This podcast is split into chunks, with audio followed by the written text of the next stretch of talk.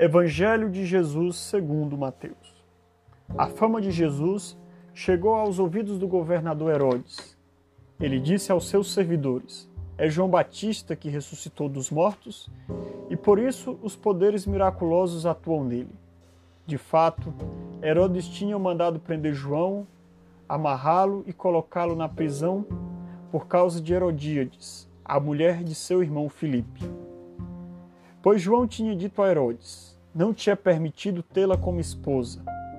Herodes queria matar João, mas tinha medo do povo que o considerava como profeta. Por ocasião do aniversário de Herodes, a filha de Herodíades dançou diante de todos e agradou tanto a Herodes que ele prometeu como juramento dar a ela tudo o que pedisse. Estigada pela mãe, ela disse: Dai-me aqui no prato a cabeça de João Batista. O rei ficou triste, mas por causa do juramento diante dos convidados, ordenou que atendessem o pedido dela e mandou cortar a cabeça de João no cárcere.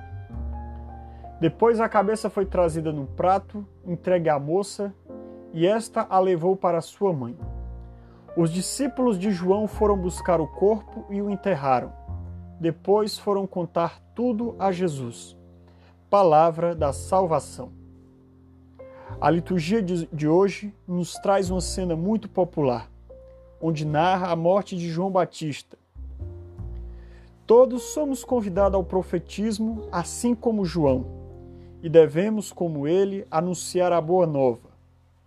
Devemos ser aqueles que denunciam as injustiças e que anunciam novos caminhos, e essa força profética só nos, só nos é dada através de Deus. Por isso, sejamos fiéis seguidores de Sua palavra e sempre amantes da justiça e do bem viver.